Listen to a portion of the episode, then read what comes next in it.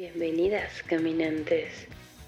Pasen a la guarida de las brujas y pónganse cómodas, porque desenterraremos juntas los secretos del lado oculto de la luna.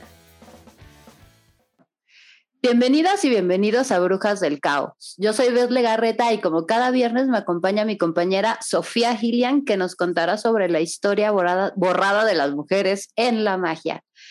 Casi. Y bueno, para quien nos está viendo en YouTube, ya vieron a nuestro invitado de honor, que aparte es el primer hombre en estar de invitado en Brujas del Caos, el señor José Antonio Badía. Hola, ¿cómo están? Invitadazo de honor. Gracias por invitarme. El, el, honor es mío, en serio. El honor es mío que me han invitado y me han dado el, espacio. Estoy bien contento. Muchas gracias por aceptar. Nosotras también. Y pues, pues abrirte a platicar sobre cosas brujiles y macabrosas, como siempre. Yo siempre encantado de tener con quién platicar de cosas brujiles y macabrosas. Y aparte las brujitas, la neta, no hemos dicho que, o sea, no dijimos tal cual que ibas a estar, pero dimos hints y sí están como, como bien emocionadas igual que nosotras. hay teorías, hay teorías, sí, sí, sí, sí. Sí, ya están pues especulando, son, son muy, muy inteligentes. ¿Quién es Lolo? y de repente borre sentado ahí, ¿no? Ay, sí, sí, güey. es un amor. Sí. después lo necesitaremos para datos de animalitos, por favor. si no lo prestan. Sí, claro. bueno, pues vamos a comenzar con un tema que me tiene así temblando. Estoy muy emocionada porque ya lo quiero contar. Así que vamos a empezar. A ver, a ver. Mm, chan, chan, chan. Hoy vamos a hablar de las brujas francesas o les sorcières, si es que lo dije bien. Así que nos vamos a dar cuenta de una realidad completamente distinta al estereotipo de bruja. De bruja. Uh. sí es como sorcerers, ¿no? Ajá, como hechiceras, ¿no? Sí, justo, justo. Es que ahí está el punto. Así que, ¿listos? Oh, yes. Listísima. La brujería no era un invento de la iglesia, sino una creencia ancestral hasta el siglo XV fue considerada como una superstición pagana tanto por la Iglesia Católica como por la Ortodoxa. Sin embargo, la caza de brujas popular está documentada en países como Dinamarca, Alemania, Hungría, Rusia en los siglos XI, XII y XIII. La información generalmente aceptada de que la Inquisición medieval quemó cientos de brujas en Francia durante los siglos XIII y XIV, ¿ok?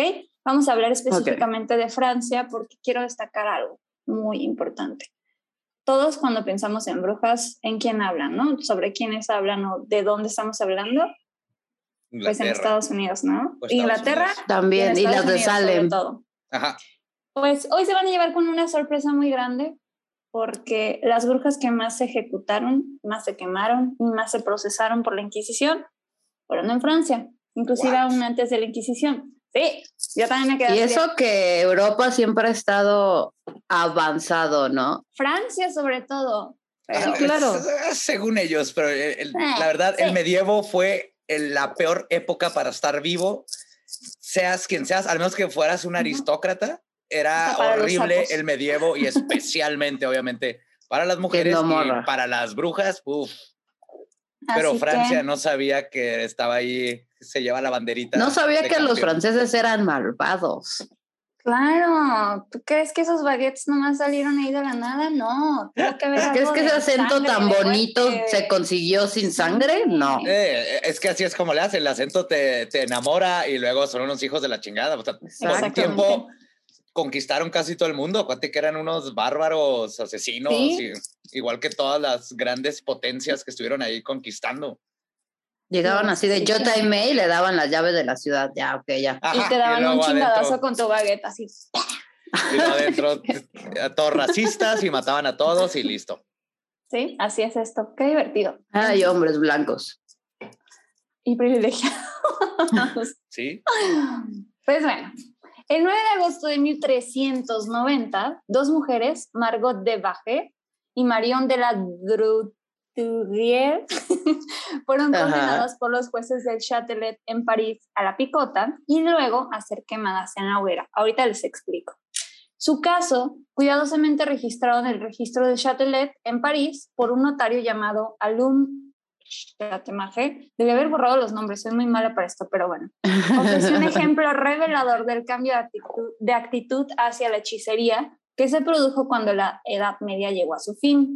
Las brujas, que habían sido durante mucho tiempo vistas como una parte tradicional del tejido social de sus comunidades como sanadoras, se estaban convirtiendo una vez más en objetivos del sistema judicial, ¿ok? O sea, en Francia, todavía en esas épocas, las brujas eran como parte integral. Eran literalmente como estas enfermeras, sanadoras, doctoras, que pues las personas acudían a ellas en busca de respuestas, ¿no? Llega la Y de repente empezó como la persecución. Sí, justo. Pues, es que justo empezó eso. la pelea por el poder, ¿no? Y quién tiene. Exacto. Quién tiene el poder, el matriarcado, y es estas personas con la sabiduría y la base de las familias, ¿no? El tener un hijo, entonces eran las parteras, entonces de ahí viene la filosofía y es alguien muy importante en la vida nuclear de cualquier familia. ¿Y cómo le haces para gobernar a todas esas personas? Córtales ese núcleo. Claro. Y es que, por ejemplo, en el episodio pasado, Badia, no sé si te tocó escucharlo, pero hablábamos de muchas mujeres que en realidad eran doctoras y que fueron procesadas por brujería en realidad. Entonces, hablamos de las brujas irlandesas. Exactamente, veanlo. Que las perseguían por pálidas pelirrojas, y yo así como... Ah. También. Ups. sí. porque el rojo es el color de las llamas del infierno, mira, eres y de la así que menstruación. Por eso hicieron en, en varias, varias, iconografías Lilith es pelirroja. Sí, sí, sí, justo. Pero es en buen plan, ¿sabes cómo? O sea, sí, la iconografía de Lilith pelirroja es, es parte del esoterismo, decir, era una chingona bruja. Es el empoderamiento. Ajá, ajá. Exacto. Es el poder del rojo. Yes. De la sangre menstrual. Ya te las sábanas. Yes. Pues bueno, continúo. Las mujeres inteligentes, expertas en adivinación, filtros mágicos de amor y el uso de hierbas, quienes no se casaban o sus esposos fallecían, eran puestas en la lupa como mujeres que no entraban en el estereotipo de la mujer de la época y ahora eran llevadas a la cámara de tortura, donde las atormentaban para que confesaran su lealtad al diablo y participaran en una celebración del mal, conocida como el sábado de las brujas. O sea, o, confiesas el, o confiesas el sabbat o no te dejo de torturar. Exacto, cualquiera de esas dos sopas está bien papá. De hecho, hay una serie, ¿no? En Netflix. Ay, es que hay tantas plataformas de streaming. Este, creo que sí es en Netflix, una serie de brujas en donde las agarra la, la, la Santa Inquisición y las obligas a confesar justamente sobre el sabbat. Entonces ellas pues no son brujas, son unas morritas de, de X pueblo, no se de España de hecho. Exacto, y ya este, lo terminan confesando porque pues no les queda de otra. Sí, era lo común, pues por eso el, buscar brujas tenían, por ejemplo, esta de que te echaban al agua y si flotas, eres bruja, ¿no? Entonces el chiste era encontrar a la bruja, ¿no? No era opción que fueras inocente son como los policías ahora en México, ¿no? Tienen que hallar a quien no pague. Oye, no, no me digas. Ya, perdón, no voy a, no voy a hablar de cuentos de terror que incluyan policías. que incluyan a la policía, a la PDI. Me Ese es el verdadero estrés postraumático también hablar de policía. Sí, yo, a mí también, a mí también. Pues en fin, vamos a continuar. Bajo la condena de los fiscales eclesiásticos y laicos, la figura del hechicero sanadora, anteriormente aceptada, cambiaría ahora para ser vista como una marioneta demoníaca de Satanás. Y es que la acusación contra estas dos mujeres. Normal, ¿no? Fue que hechizaron a un hombre llamado Ainselin, quien era el examante de Marion, de una de las brujas que mencioné. Mm. Este hombre ya estaba casado, estaba casado con una señora que se llamaba Agnes y se decía que para Agnesot, sí, está muy chido su nombre. Se decía que para recuperar a su amante, una amiga le había aconsejado a Marion que le diera una bebida a su amado Einstein, preparada con unas gotas de su sangre menstrual mezcladas con vino tinto. Como toloache, bueno, no, el toloache es una hierba, pero es, es un amarre, sí, ¿no? Pero un se mezclaba con sangre. Literal. Justamente, sí, literal. Y bueno, esta persona, esta buena amiga consejera, fue la otra bruja mencionada, Margot de la Vague, había obtenido dos recetas de ella. La primera a base de hierbas recolectadas durante la noche mágica de San Juan iba a provocar la impotencia en este hombre con su esposa. El segundo, destinado a despertar su deseo por Marion. consistía en asar los testículos de un gallo blanco. Ay, bueno, eso no es muy difícil de lograr sin magia, la verdad. Molerlos hasta convertirlos en polvo y ponerlo en la almohada de Einstein durante nueve días antes de mezclarlo con su comida y vino. Ojo, esto es lo que dicen las declaraciones judiciales. Sí, claro, esto, es lo que dice el vato, ¿no?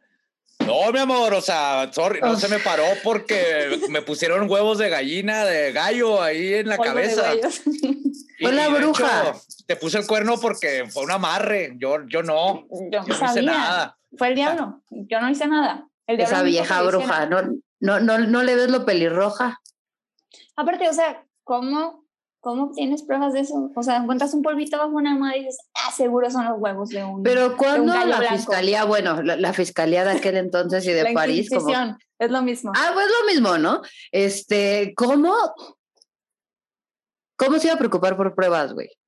Tenían el poder. Antes de la, con que una persona dijera que tú eras bruja o que tú hiciste, ya, eso era suficiente para. La vecina dijo. Ajá, y más en este caso, porque era lo que querían, era capturar brujas y lo que las brujas dijeran quién más era bruja. Y la mayoría del tiempo, como pasó en Salem, era por la tortura y la presión, apuntaban a cualquier persona para que los dejaran de torturar. ¿no? Eso, fue, eso hizo la Inquisición, básicamente. Sí, de hecho, justo, justo a eso vamos, porque Marion soltó la sopa delatando a su maestra de pociones en su primer interrogatorio. Aún así, no merecieron la pena de muerte. Fue después de ah, las sesiones en la cámara de tortura. Espérate, espérate. Fue después de las sesiones en la cámara de tortura donde ambas admitieron su apuración de Cristo y las invocaciones del diablo. Crímenes sujetos a redención sí se confesaban, pero que aún así exigían la pena capital. O sea, que le salió más caro el caldo que las albóndigas. O sea, o, o, sea, no era tan grave, pero aún así las van a matar o cómo? Ajá, sí. Tú sí, básicamente. Ok. Ah, nos vamos a brincar la cuna de Judas y eso, vamos a ir directo a decapitarte, no te preocupes. Sí, sí, ya. Nos quitamos el problema y se acabó. No, no hay que investigar. ¿Qué es un juez? ¿Qué es un juicio? Nada. Nada, ¿eso qué? Pues normal, ¿no? Sí, Ni siquiera sé leer. la Santa Fiscalía. pues bueno, unos meses más tarde, a finales de octubre de 1390, otras dos mujeres conocidas como expertas en adivinación y artes mágicas también fueron víctimas del Poder Judicial. Estas mujeres, y una de ellas fue Jehen de Brit, descrita en el registro judicial como adivina, especializada en la recuperación de objetos perdidos, vocación bastante respetable en la Edad Media. O sea, imagínate si esta señora existiera ahorita. Encontraría mis cosas, mis lentes, todo. Yo ya dejaría todo el dinero que no tengo en pagarle. Imagínate una app para localizar a través de una hechicera el control de la tele o las llaves o el celular. O sea, Apple te cobra como 200 dólares para eso. Pues el tile, unos cubitos, ah. cuadritos que le pones a cosas para que no las pierdas. Es la cosa más inútil, ¿no? Pues, pues a mí me regalaron un tile en una conferencia a la que fui hace algún tiempo este, y aquí como en México o más para acá no son muy comunes. Me lo regalaron allá en Estados Unidos y pues ya averigüé cómo funcionaba y nunca lo he usado. Normalmente olvido que está en mi bolsa. Lo tengo en mi bolsa y casi siempre olvido que está en mi bolsa y es como que el día que pierdas tu bolsa y le encuentres con el tile vas a decir, ay. Sí, justo. Eh, Yo no sabía que era. Ese día me voy a comer mis palabras. Sí, Pero hasta entonces no sabías cómo usarlo, no es que fuera inútil, no sabías cómo. ok. sí, sí. Está bien, Sofía, tienes razón. Pero bueno, ok. Unos seis años antes, el sacerdote de un pueblo vecino se había acercado a esta bruja para que le ayudara a recuperar una suma de dinero considerable y una cruz de plata robada de la iglesia. No era raro en esa época que un párroco que un párroco, perdón, compartiera las creencias de sus feligreses sobre los dones de una mujer así, así como una comprensión más profunda de su función social. O sea, para los párrocos y para los líderes religiosos, una mujer bruja no era un problema. O sea, inclusive eran... Podían trabajar con herramienta. Exactamente. Si te pones a pensar, ahorita sigue esa como hipocresía donde los sacerdotes saben que las feligreses van a que les dan las cartas, creen en los horóscopos. Viene clarísimo en la Biblia que es pecado. Y, de todas maneras lo hacen, es pecado rezarle a santos, es pecado rezarle a la Virgen María, a cualquier cosa que no sea imágenes. Claro. Pero los sacerdotes es que... lo permiten porque a veces les conviene, porque saben, no, me, no les voy a quitar eso porque se van a enojar conmigo. Entonces, eh, prefiero esa hipocresía para mantener a la gente que venga a dar limosna aquí a la iglesia. Sí, solamente valen como esos versículos que les convienen.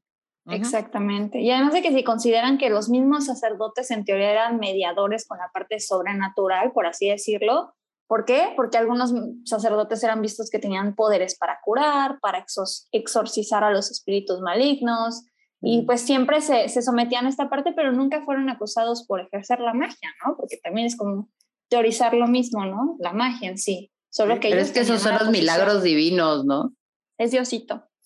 Y, ni siquiera tampoco por ser compas y utilizar la magia a su favor, ¿no? Exactamente, justo.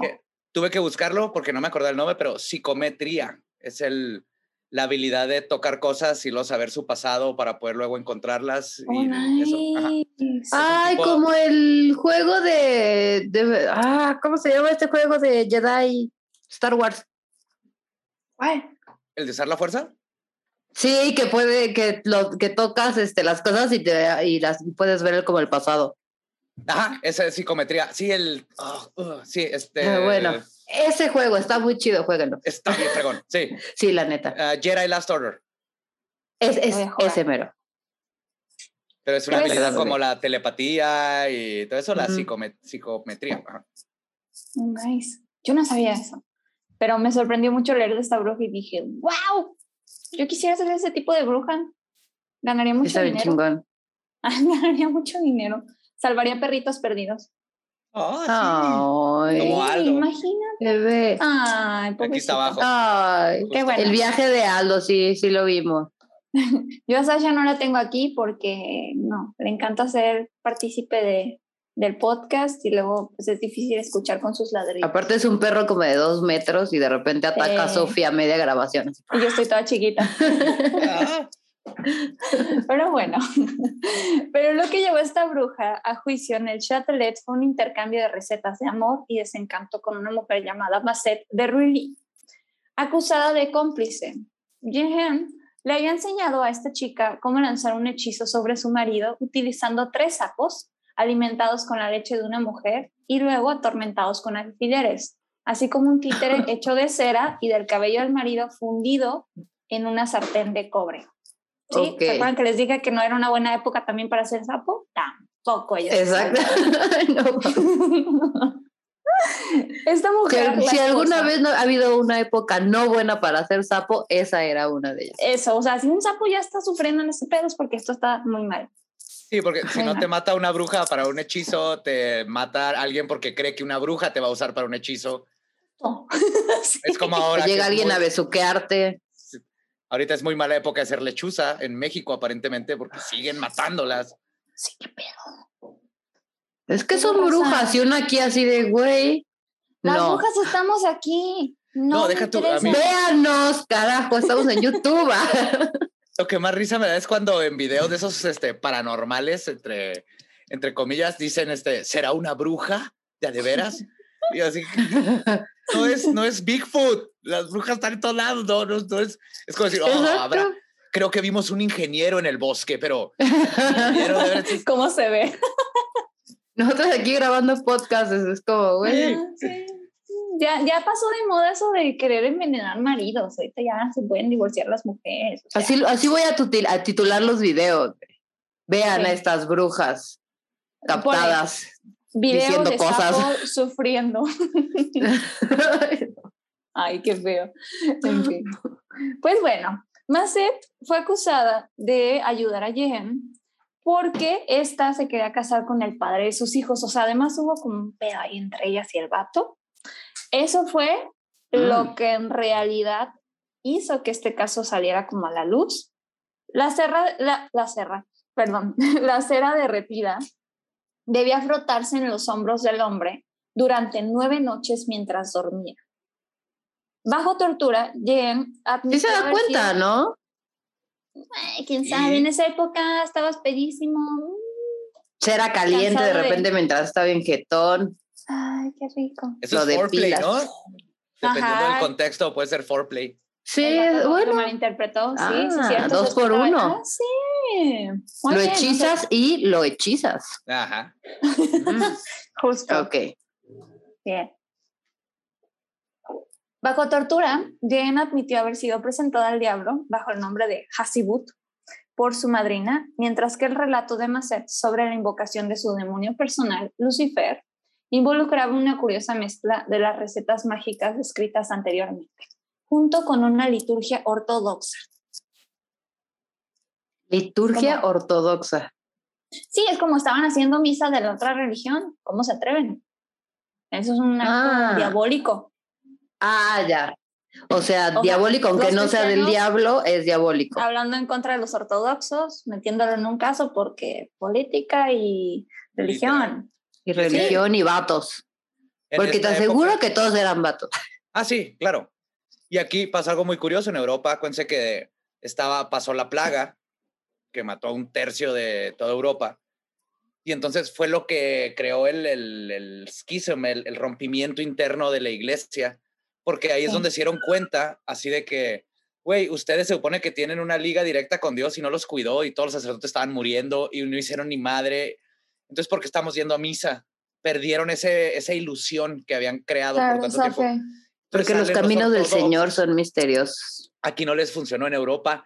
Sí, hicieron los ortodoxos, este, fue la, la reforma de Martín Lutero, y es cuando se empezó a romper toda esta idea, y entonces la iglesia estaba paniqueada y todo lo que no fuera directo de ellos, de los este, católicos romanos, Era diabólico. era diabólico. ¿Qué es lo que les Justo. encanta hacer? no? Lo que no es de aquí es diabólico.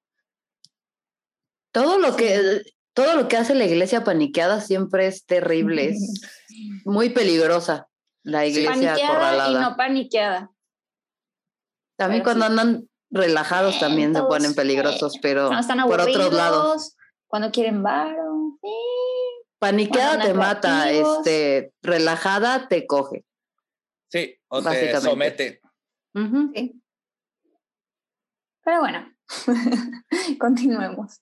Las transcripciones precisas y detalladas de Kashemari, que fue una persona que se encargaba de escribir los juicios, de narrarlos, se narra que las cuatro mujeres fueron ejemplares. Su intención era producir casos de prueba y modelos judiciales para después desarrollar un procedi- procedimiento inquisitorial. O sea que estos casos de estas mujeres y cómo las, las procesaron y cómo las mataron y cómo pasó todo, porque todas fueron ejecutadas al final, se volvió como una base de cómo actuar en la Inquisición en Francia. O sea, fue como este modelo lo implementamos en base a esto que pasó. Su modelo eso. penal, por Sí, decirlo de alguna forma. Exacto.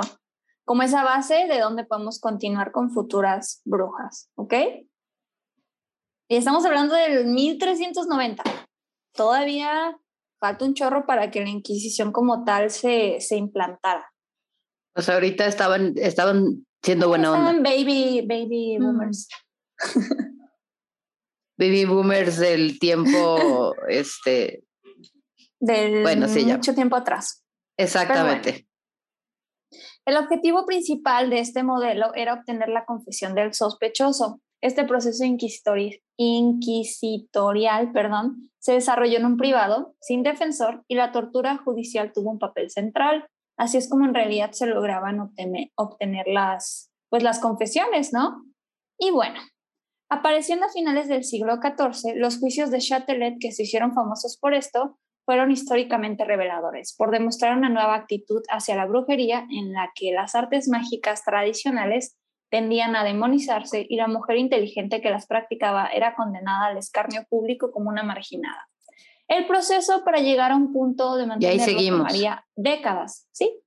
Y las primeras casas de brujas reales no tuvieron lugar antes de finales del siglo XV, ¿ok? La casa Ujú. de brujas real fue justamente al siglo XV. Entonces, vámonos al siglo XV. Ya la que Bien conocemos, fácil. ¿no? Un momento La histórico. que conocemos y amamos. ah. Sí, es la parte romántica, ¿no? Sí, En el, exacto. sen- en el sentido de en literatura. las y cuentos. sombreras, No. Ajá. Del barroco, Vestidazas. del rosa, sí. Sí, sí, sí. Pues bueno, Bajo el glamour del palacio del rey Luis XIV en Versalles destacaba un olor terrible. El monarca francés había gastado una gran fortuna para transformar un modesto pabellón de casa en su propia corte dorada, uno de los palacios más asombrosos del mundo. Pero la ubicación del edificio, lejos de un río, dificultaba la eliminación de las aguas residuales y sus cimientos pantanosos que desprendían obviamente un olor fétido y asqueroso, ¿no? Básicamente a caca. Ajá, eh, sí. Que la gente dice, me, encantaría vivir en esa época. Mm. en esa época, pero con derechos humanos como mujer y drenajes. Y higiene, y menos enfermedades, antibióticos. Sí.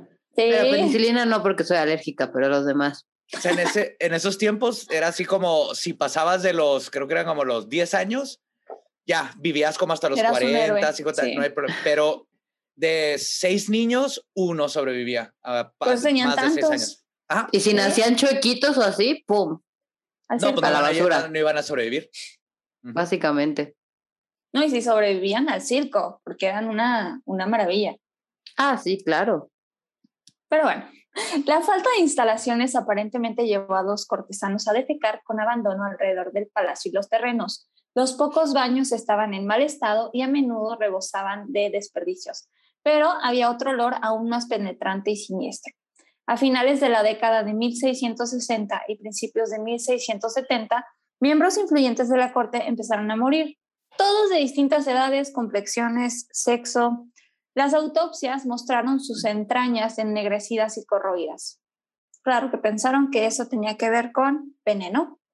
Una fiebre o por el envenenamiento todavía no existía, pero un viajero en el tiempo, ¿no? Con una coca. ¿Eh, ¿Quieren coca? Pre-Coca-Cola. Cuando todavía traía este líquido, líquido, polvo de la felicidad, ajá. Ajá. Cuando todavía traía el cardio. Eh, pues sí. Una fiebre por el envenenamiento y la brujería en Europa en ese momento. Acuérdate de la acuatófana de ese episodio. ¿En qué tiempo? ¿En qué momento en Italia? Justamente. Había un pánico satánico, literal, por el agua envenenada, por el veneno y obviamente por las mujeres, las brujas. Y esto obviamente infectó la corte y en 1679 Luis XIV se vio obligado a establecer un tribunal especial. Él le llamó una chambre ardente o sala de incendios para investigar y enjuiciar los asesinatos. O sea, asunto, ya el nombre dice vamos a quemar a todas las que investiguemos. Exacto. muy aburrida, y mientras tanto, igual que ahorita habían científicos allá atrás y que, oye, se me hace que es toda la popó que tenemos. Cállate, científico, tú no sabes qué pedo. No, se está calentando la tierra. No, no hay popó que nos. Le gritaban, ¡brujo! ¡Brujo, ¿cómo te atreves? Y también lo quemaban. Ajá, cállate. ah, no, espérate, te necesitamos, lo había olvidado. Siempre lo olvidan. Ay, qué chistoso perdón por reírme de cosas serias, pero no puedo. El asunto de, los venenos, así fue llamado ese caso, el asunto de los venenos. Llegó a ser conocido como nombre engañoso para uno de los juicios de brujería más grandes de la historia moderna. En tan solo cinco mm. años, de 1677 a 1682, se emitieron 319 citaciones, 194 personas arrestadas y 36 ejecutadas, con quizás o sea, más, de la mitad de las que emitían, este, ejecutaban. Sí, pero o sea, piensa en Salem. ¿Cuántas mujeres fueron? Sí, claro. Aquí solo en cinco años fueron 36 y seguía la lista, ¿ok? Y bueno, en total cobró entre dos y tres veces más vidas que los juicios de brujas de Salem al otro lado del Atlántico diez años después. Comenzó con lo que parecía ser un caso aislado, pero luego se abrió puerta tras puerta a lo que finalmente implicó a ricos y pobres por igual. Aquí ya no había nada, era, eras morra y no sé, se te murió el marido joven, bruja. Ya va. Bruja, lo mataste, claro. Con este contexto Italia de la guatófana y toda esta onda de que ya había Exacto. pánico. es que bueno, pongamos en contexto al invitado, este, sí. algunos episodios pasados hablamos de la guatófana y cómo se llamaba, Mana? Julia Tofana. Julia Tofana. Sí. Ajá, ella. Sí, eh, una mujer que se supone que. Estoy segura de que has escuchado ese tema, ¿no, Badia? No, no, no, no, lo he escuchado. No manches, tienes que escuchar ese episodio, pero el agua fue un veneno desarrollado por Giulia Tofana, una mujer siciliana en Italia, que hizo un veneno que era incoloro, no tenía sabor, no era fácil de detectar y que además no dejaba ningún residuo en el cuerpo a la hora de que hicieran la autopsia. Entonces, uh. prácticamente que muchas mujeres empezaron a consumir y a, bueno, no a consumir, a, comprarle el veneno a esta mujer para envenenar a sus maridos cuando eran abusivos. Y esto se ah. corrió la Y el componente principal era agua de Palermo, ¿no? Sí, de, de Palermo, sí. Sí, de Palermo. Otra agua no estaba tan cochina que... O sea, combinaba otros, otros eh, químicos, porque en realidad la mujer fue una química, pero para que se activaran estos químicos había una sustancia muy especial en el agua de esa zona. Oh, entonces como Baba Anushka. Ah, tipo, sí. Baba Anushka también hizo muy, algo muy parecido, que llegaban las mujeres y les decía, ¿de qué, cuánto, de qué tamaño es tu problema? Y era para calcular las cantidades de veneno para los esposos. ¿Cuántos kilos pesa Justo, tu puerco? Porque además era un veneno que no mataba de un día para otro, o sea, era de que le ponías unas gotitas en la sopita, una en el cafecito, una en el tecito, y, y por eso la consideran a ella asesina serial. Sí, sí. También Tienes que ver ese episodio. Ajá. Sí, Tienes que ver ese episodio. Sí, no lo he escuchado. Ya, vaya, por favor. Ah, le ponemos pausa ahorita y vas, no, no te creas. Pero sí, había un pánico muy grande después. La gente empezó a sacar mitos de que el agua en general estaba envenenada y eso se pasó de Italia a toda Europa. Y claro que tocó en este tema con Francia además, pues todos estos problemas de salubridad, pues ya se imaginarán, ¿no? No era veneno. El problema de la caca. Eran caca, bacterias. cólera, tifoidea, disentería. peste negra, todo eso. Falta de antibióticos. ratas, piojos. Sí. Sí. Pura, pura fauna local. Justo.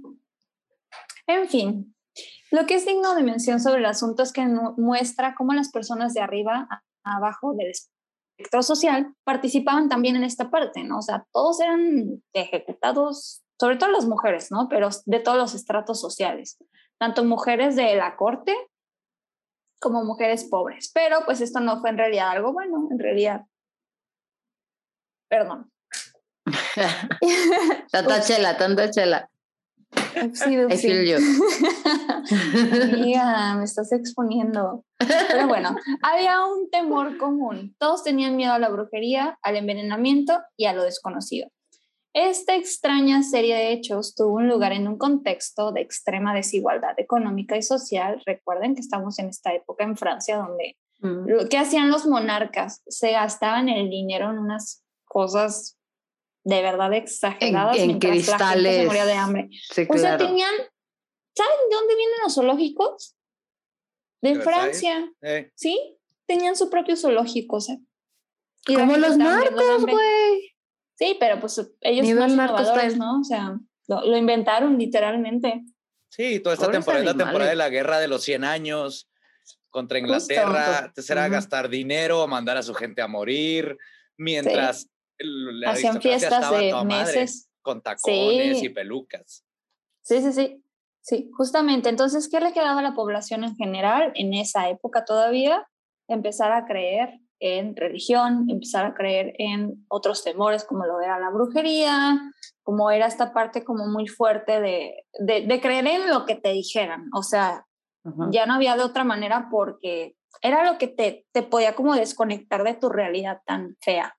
Claro, y es algo que fue un pacto muy importante entre los gobiernos y la iglesia, donde la iglesia llegó y les dijo, mira, yo les digo que estar bien jodido y así es el plan de Dios, que no busquen más, que todo está bien para que te dejen de hacer de pedo, pero tú, pues pásame poder, dame propiedades, no me compres impuestos, yo te controlo las masas, yo les empiezo a lavar el cerebro y todo esto para tenerlas a todas mansitas mientras tú haces tu desmadre y tú y yo hacemos business. Y eso no ha cambiado. Es justo lo que iba a hacer. Y, de repente tienes al presidente de México sacando estampitas contra el coronavirus, ¿no? es Exactamente. menos mal que ya evolucionamos. O, o, haciendo leyes, o sea, la única razón por la que discutimos que el aborto sea legal, que los matrimonios LGBT sean legales o que las drogas sean legales es por religión. Es porque hay gente religiosa en el Senado que hace leyes. Y eso tiene años y años de ser y no ha cambiado en lo absoluto. No hay una separación iglesia-estado como dice la constitución. No existe tal cosa. No, porque los que están en el poder son feligreses. Ajá, exacto. Lo intentó, por ejemplo, Plutarco Elias Calles intentó hacer eso y luego se le echó encima la gente. Ah, claro. Que ya los tienen lavados de la cabeza, del cerebro. ¿Cómo te atreves a decir eso de Diosito? Sí. Ah. Diosito, ¿qué te ha hecho? Ah. Yo creo que ya está grandote y eso es todopoderoso. No creo que, que le moleste. Diosito. Me ya Diosote. ya no llora. O sea, ya, ya se convirtió en tres, tres pinches versiones, ¿no? El espíritu, el señor grande, chavillo, o sea, ya, ya, ya entiende razones. Pero bueno, vamos a hablar ahora de una persona muy particular ya en esta época, una de las brujas acusadas, Marie de Brimvilliers, fue en este contexto que en 1672 se llamó a la policía francesa para investigar un allanamiento en un laboratorio perteneciente a un tal Gaudín de Sainte-Croix, así se llamaba este joven oficial del ejército, quien se supone era muy guapo y pues bueno, se supone ¿Y él tenía el laboratorio? No, estaba asociado este caso con ese laboratorio, él falleció muy joven y era extraordinariamente guapo, se dice. Ahí encontraron un baúl de cuero rojo con cartas, frascos y sustancias misteriosas. El contenido del baúl parecía unir las dos pasiones de esta persona, de este hombre, con una mujer casada, Marie de Brinvilliers, y el envenenamiento. Oh, no. ¿Okay? Esos son los datos que tenemos sobre el asesinato. Mientras este estuvo, esta mujer estuvo encarcelada en la Bastilla durante tres meses por, con su romance con este hombre, porque pues adulterio, ¿no? un hombre. Ah, es lo que te iba a preguntar, la encarcelaron por el romance, claro. A ella. Por ella muerto, sí, Por facilota. O sea, fue lo que pasó, se había muerto, pero antes de esto se sabía que ellos eran amantes y ella fue encarcelada por esto. Ya después mm. estaba libre, pero sucedió y estaba bajo sospecha por envenenamiento. ¿Ok? Perdón, luego como Ok, ok, ok. Ya, ya.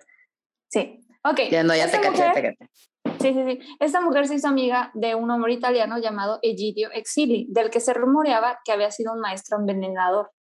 Antes de desaparecer, Exili parece haberle enseñado bastante a este francés. En este momento los venenos eran poco conocidos y difíciles de detectar como causa de muerte. En consecuencia, es probable que muchos delitos específicos quedaran impunes para el espanto del pueblo francés. En la corte francesa, para el espanto para el espanto. Para la asusta.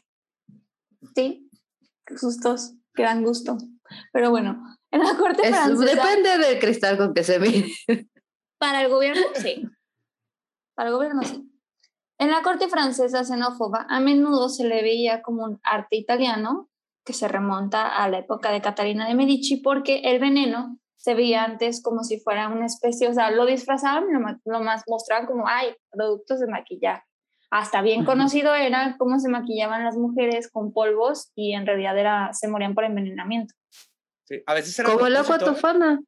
Sí, era Para verse pálidas y todo se ponían, ¿qué era? No sé si era arsénico o algo así. Que, el, que Creo que tenían plomo o algo así. Aparte, plomo y, o sea, no sabían que se estaban envenenando, pero era todo con tal de verse, y los hombres también, pálidos y como porcelana porque querían verse distintos. No es tan chido, yo no sé por qué le hacen. Ya sé, ya sé. Te quema mucho el sol. Como, no, es, como eres bruja, no te No salgo de, no, no, salgo de mi casa, entonces no hay pedo. Mm. Sí, es que eso de hacer este sabbats en la noche, pues no, no te, no te asoleas. Una está dormida de día, la neta. O sea, el sol y yo tenemos nuestra relación respetuosa, pero lo mío es la luna. Vampira. Sí. Totalmente. plantas, bien por ti en verano en Juárez todos odiamos el sol. Eh, sí. Pues bueno, se dijo que los italianos habían encontrado una manera de envenenar a una persona extraviada, lo que alarmó más a la población. O sea, habían muchos rumores también de que los italianos también querían meterse con los franceses. O sea, no solo era la parte de las creencias, sino también la parte política, de que querían desestabilizar al país. Ah, sí, por ahí, por ahí va, ¿ok? Y bueno, En los, años, en los años previos a la muerte de este hombre, posiblemente hubo un autoenvenenamiento accidental, o así se dice en otra de las teorías. ¿sí? ¿Cómo distingues veneno de, de, cosméticos? Ya no sabes. Pero...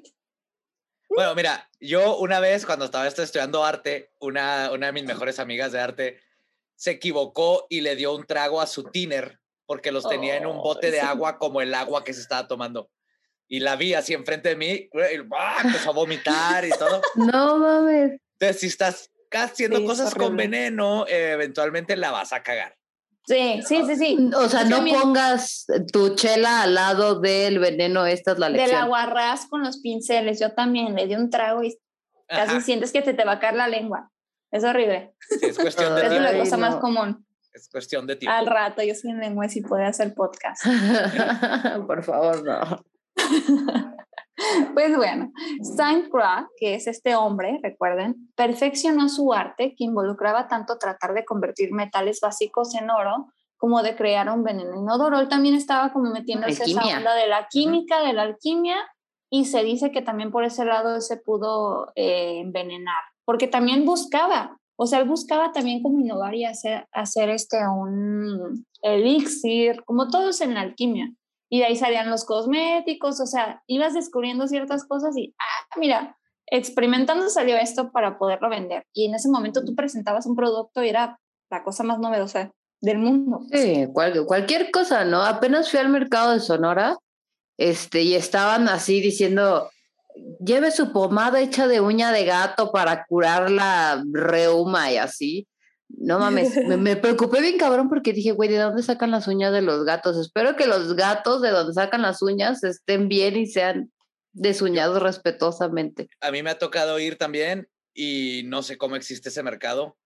Pues ahí es donde este, el asesino este llevaba los cuerpos de las mujeres a vender los cráneos, porque ahí consigues cráneos de personas. Ah, sí. Cuando yo fui, tenían un chorro de animales vivos. Te consiguen cualquier animal que quieras vivo o muerto. O sea, Ay, no han ido a San Juan de Dios. Yo voy como cada mes más o menos por velas, inciensos y la chingada. Tienen que ir a Guadalajara y les tengo que dar un tour en San Juan de Dios. ¿Pero voy a llorar? Probablemente.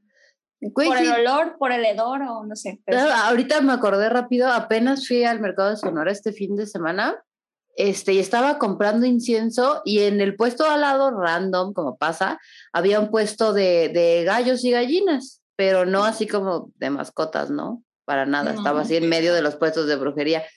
Entonces voy pasando y me les quedo viendo porque pues dije, ah, las gallinitas, y de repente las agarran de sus patas, güey, y las echan en un costal y se las llevan, güey, porque las acaba de comprar, pero así como cosas horribles. Y yo sí, y aparte te dicen, ¿no? ¿Quieres llevarse una navaja?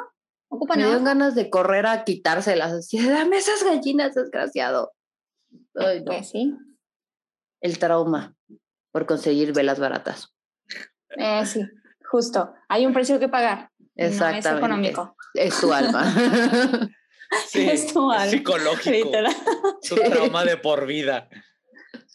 Ay, totalmente. Pero bueno, esta teoría fue una de las que más se movieron, pero aún así no llegaron a convencer pues a las autoridades eclesiásticas. Entonces, ¿qué seguía? Perseguir a la mujer amante, ¿no? Se encontró esta parte como de el veneno, se fueron a lo seguro, esta mujer la envenenó y al final fue procesada por asesinato y quemada en una plaza pública. No inventes. a lo seguro. No, no, no, no se Cuando el güey este, probablemente trabajaba con venenos, claro, o sea, era químico, trabajaba con venenos. Y es posible, por ejemplo, en, en, esos tiempos era muy común que se dieran dosis, microdosis de veneno para ir haciendo resistencia, que sí funciona, si se hace bien, pero en esos tiempos estaban aprendiendo. Entonces es muy fácil que él, por ejemplo, pudo haber estado experimentando con microdosis de cierto veneno y pues no sabía que con poquito se moría y se murió. pero era tan común que es, sí es ridículo no es como que no sabían que esto era algo que pasaba. O sea, se nota aquí una, un, este, una cacería de brujas, literal. Literal. vámonos a buscar responsable. Igual con lo del adulterio, es así de, porque es ilegal el adulterio. Está mal entre personas y se debe resolver y si hay algo económico, se ve, pero que te metan a la cárcel, que te ejecuten, que te... ¿What? Es que es pecado, ¿no? Y, es como, ok, es pecado, pero una cosa es una y otra cosa es otra. Pero bueno, en esos tiempos era todo la misma cosa. Ah. Y además de que hubo una mujer que estuvo en la cárcel, o sea, estuviste en la cárcel, ya estás marcada, no fuiste una, mujer que te casaste, fuiste la amante, estabas tú casada con otra persona. Y, en esos tiempos, por ejemplo, ese, eso, te pasa eso y ya nadie se va a casar contigo porque estás como marcada. Y entonces, en, para esos tiempos, ya básicamente es una sentencia de muerte, porque habían bien poquitos trabajos para mujeres y si había, no se lo iban a dar a una mujer marcada. No. Entonces era, era básicamente, pues, te vas a morir de pobre o vas a tener que este, ir a la prostitución claro. o a ver cómo le haces, ¿no? Y es, era, era bien triste como algo tan sencillo y cómo afectaba bien diferente a las mujeres que a los hombres. Exactamente. Y que aparte nosotros siempre tenemos las mismas dos opciones, ¿no? O te mueres de hambre o te prostituyes. Ajá. Claro. Y luego o te casas libertad, con un hombre con un hombre que tenga algo que ofrecerte. Sí. Pero bueno, los historiadores de repente parecen tener dificultades para reconciliar las atracciones físicas poco comunes de este hombre con un pasatiempo tóxico, literalmente. Y es que se descubrió en una biografía de 1911, gente cuántos años pasaron, de Hugh Stokes, que él hablaba sobre este hombre, de, lo describía como una suave sonrisa, ojos azules, una elegante figura, o sea, todo el estereotipo de un hombre guapo, pero que siempre estuvo Era David Bowie. por la química. Ay, ojalá, no, es cierto. Finalmente, David Bowie, alquimista, hueva. David Bowie y super geek. O sea, alquimista, era lo geek de esos tiempos. Ahorita sería programador de computadoras, así que uh, estoy creando un, un, MMO nuevo. Era alquimia, vale, era un chingo y experimentar. Y como buen hombre se murió por su hobby, por güey. Finalmente se descubrió una carta encontrada en la celda de su convento que él mismo había confesado haber intentado envenenar a su hermana, a su hija y a otra persona. Entonces, en este proceso de envenenamiento, él se envenenó. ¡Qué oh. bueno, güey!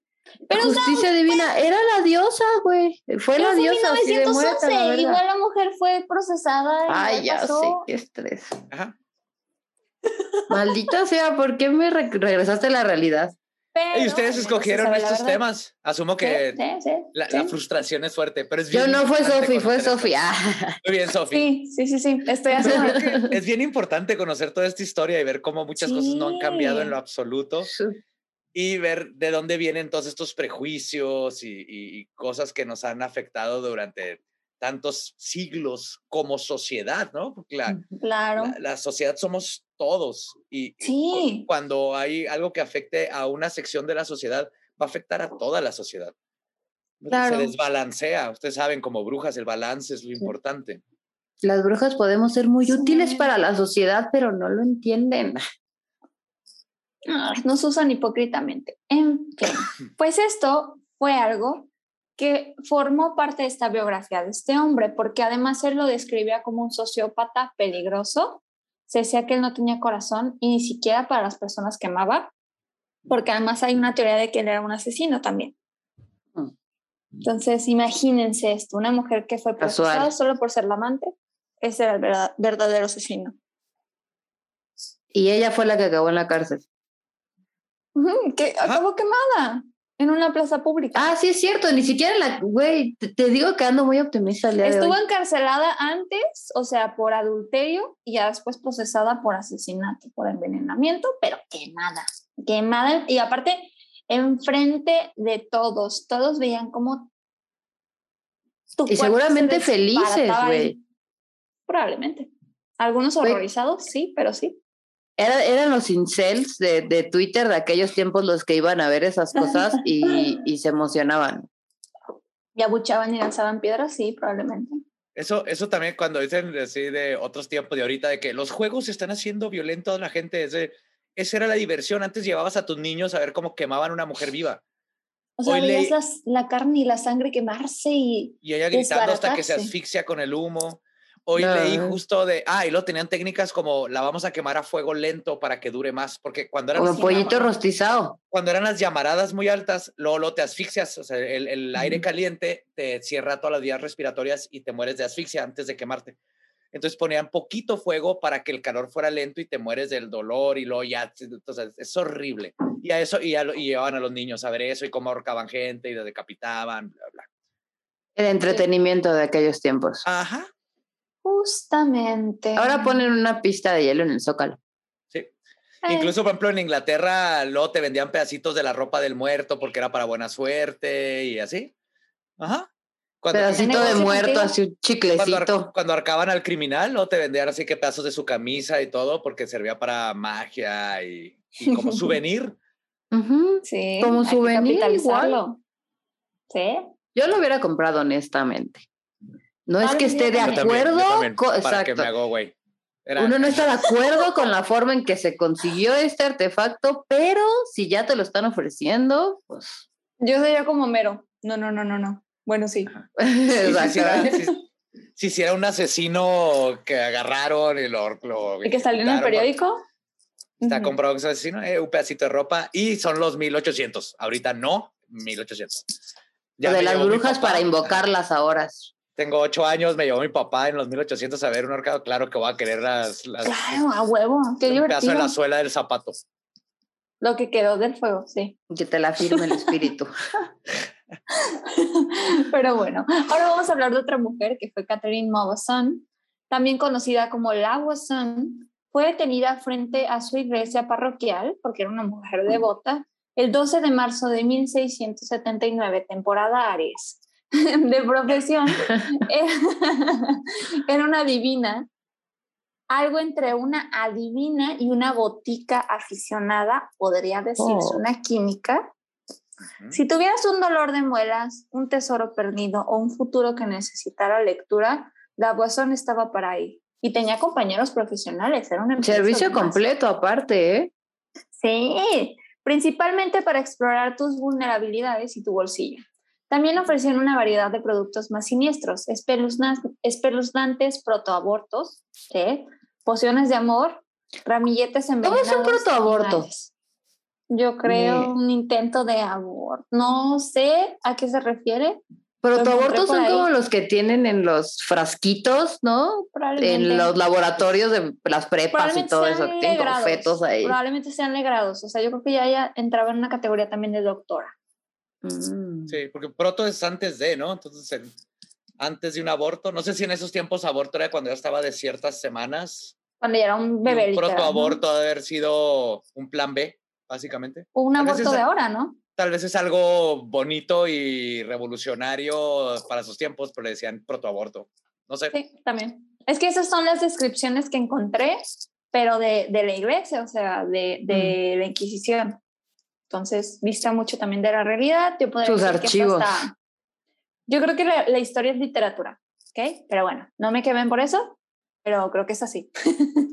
en fin, eh, el arsénico era el veneno preferido, los ingredientes siempre eran extravagantes, incluso se usaban diamantes en polvo, se decían que no eran conocidos. Los clientes habituales que vinieron en busca de un horóscopo o un remedio a base de hierbas podrían eventualmente salir al ver el atractivo de la magia más oscura. O sea, siempre se llevaban algo más. Siempre había como una compra extra, siempre se ofrecía algo más. ¿Ok? La desesperación de algunas personas podría hacer que cosas extrañas como envenenar los problemas con arsénico parezcan razonables. Envenenar los problemas con arsénico. Eh, por no decir, Vamos esa frase. y, y, ahora la gente se queja, del, se queja del ghosting. Antes te envenenaban. sí, o sea. ¿Qué prefieres? sí. Os hemos evolucionado un, un poco. Oh, yes se ha demostrado que si nos dejan ir sin matarnos, no los matamos, solo nos vamos. Ya no te enveneno, porque ya, ya, me pueden detectar. Porque ya me dejas ir aparte. Igual me puedes detectar que te ignoré, pero no voy a ir a la cárcel por eso. ¿Quién sabe? Chingados. La era una practicante de cierta reputación, supuestamente conocida por prácticamente todas las mujeres de París. Era propensa a la crapulencia y al exceso. Tenía tanto dinero como se quería. Se cita una compañera divina que dijo que en los archivos de la Bastilla, que son los registros públicos que hay, todas las mañanas, mucho antes de que ella de que se levantara, los clientes ya la estaban esperando, hacían fila. Que la arrestaron al salir de misa no fue un accidente. Como iPhone, ¿no? ¿Cómo? Dale. Que ya estaban formados desde, desde antes de que abriera, Ah, ya estaban sí. ahí la banda formadísima. Era la novedad del momento. ¿Sí? La nueva predicción X. Sí, vienes por un horóscopo, llévate de promoción un pequeño bote con arsénico. Vas a ver que va a resolver y todo. una lectura de cartas hecha por Siri. Literal. La Bozán, a pesar de su nefasto oficio, era una gran sacerdotisa de congregaciones cristianas, se supone, o esa era la coartada, ¿verdad? Escribe una investigadora que fue Benedetta Faedi Durami, de ahí encontré mucha información, y ella decía que era una adoradora piadosa que concibió sus poderes ocultos como un regalo de Dios. Ya era un- también un extremismo religioso muy cabrón, pero a mí me suena coartada. O sea, Creo ya para el otro lado. lo ¿no? tenemos, sí. Creo Era como las que- abuelas. Sí. Las abuelas eran súper religiosas cuando, el- pero realmente todas eran brujas, Eran brujas. quemaban sus ramitas para aplacar los truenos, Te ese tipo de detalles. te pasaban la y funcionaba. Te ponían el hilito rojo en la frente, así todo babeado, güey. Le gritaban groserías a los funcionaba. fantasmas. Sí, sí, sí. ¿Cuándo te molestó un fantasma? Bueno, no sé. No, tú molestabas al fantasma. en fin, se decía que esta mujer a menudo animaba a los clientes a orar por lo que querían, o sea, sí tenía como concepto ahí muy cristiano, y les ofrecía medios alternativos más sutiles para dar vida a sus oraciones. O sea, es como, acompaña tus oraciones y llévate, este, no sé, un urge ahí importante, ¿no? Para hacer que, que el santo perico. tome más devoción y, y- y te ayude. Tenemos que hacer un trueque, tenemos que hacer algo, igual que con el diablo, pero aquí también. Aquí también toma, este porrito, fúmatelo, ora y vas a ver este saumerio lo que, todo lo que puedes lograr. Sí, justamente. Y pues claro que los medios alternativos eran la única opción para las mujeres de la época. Y estos por medios alternativos me refiero a el veneno. Fueron tratados por la ley y la práctica como secundarios a los hombres. Los maridos tenían absoluta autoridad legal, económica y física sobre las esposas. El adulterio era ilegal para todos, pero prácticamente no conllevaba ninguna pena para los hombres, mientras que para las mujeres podría enfrentar el encarcelamiento, las palizas o la pérdida de la dote por mancillar el honor del marido y la legitimidad de sus herederos. O sea, imagínate, ¿no? Acá los gatos de morros aquí. O sea, arruinaste Unidos. a tu familia. ¿Se acuerdan que en Estados Unidos estaba el que les ponían la escarlata, no? Es una Sí, las claro. marcaban. Sí, sí, sí. Ajá. Justamente. Aquí también. Justo así. Y te mandaban a la cárcel. El gato no. O te quemaban, ¿no? tu- Ya sea parte de adúltera. Tu deseo sexual y sí, las mujeres te, te convencieron. Eva. Te Eva. hechizaron. Ese es el problema. Eva, Eva, Eva fue el pecado original. Justamente. Pero nos- por eso nosotras vamos con Lilith. Exactamente. Lilith Rules. Yay. Oh, yes, Hell Lilith. Yay. Y pues bueno, obviamente las mujeres recurrieron a opciones abortivas o venenos para liberarse de embarazos no deseados, amantes o maridos. Estas pociones a menudo tenían un origen uterino, sangre menstrual o placenta, como para liberar a sus usuarias de las ataduras de la feminidad. Así se veía. Las autoridades masculinas parecen haberse sentido particularmente molestas por este refuerzo a las mujeres por arrebatar algo de autodeterminación. Es algo que siempre les molesta. ¿Cómo que se están defendiendo de estas cosas ¿Cómo puede ser posible? injustas? Ya, ya encontraron ¿Cómo? un loophole, no. Sí. ¿Cómo te atreves Te a pedir derechos? Ajá. ¿Cómo? ¿Cómo puedes decidir sobre tu propio cuerpo? ¿A qué? ¿A qué le estás tirando? No, eso lo decide tu marido. Lo bueno es que ya no pasa eso. Ahora me siento muy tranquila. Sí, estás en CDMX. Sí, hasta eso, hasta eso lo bueno es que ya no es crimen el adulterio. Ah, es claro. razón de divorcio, pero te queman no en Face. te metan, no te metan a la cárcel. Mínimo. Pero sí, pero bueno. Esta mujer aprendió mucho sobre el mundo del agozón. Hubo mujeres que fueron aprendices de ella, porque casi todas las brujas fueron también marcadas por ser maestras del diablo y maestras para las mujeres. Ella nombró bastantes nombres a la hora de ser pues, arrestada. Estos compañeros profesionales también, que también hubo algunos hombres ahí involucrados fueron rápidamente introducidos en las celdas vecinas en el castillo de Vincennes, hasta que tuvieron un verdadero aquelarre de miembros del inframundo parisino, así se les hacían ver, ¿no? Oh. ¿Ok? Te voy a poner en la cárcel junto con todo junto a todos tus secuaces para que Junto a puedas tu verlos aquelarre. y que veas que tú como bruja tienes la culpa de que todos estén ahí. Fuck. No pensaron en que iban a hacer una aquelarre ahí adentro de la, de la celda. Está chido, ¿no? Por lo menos tenías con quién platicar, ¿verdad? Pues, ¿qué más haces?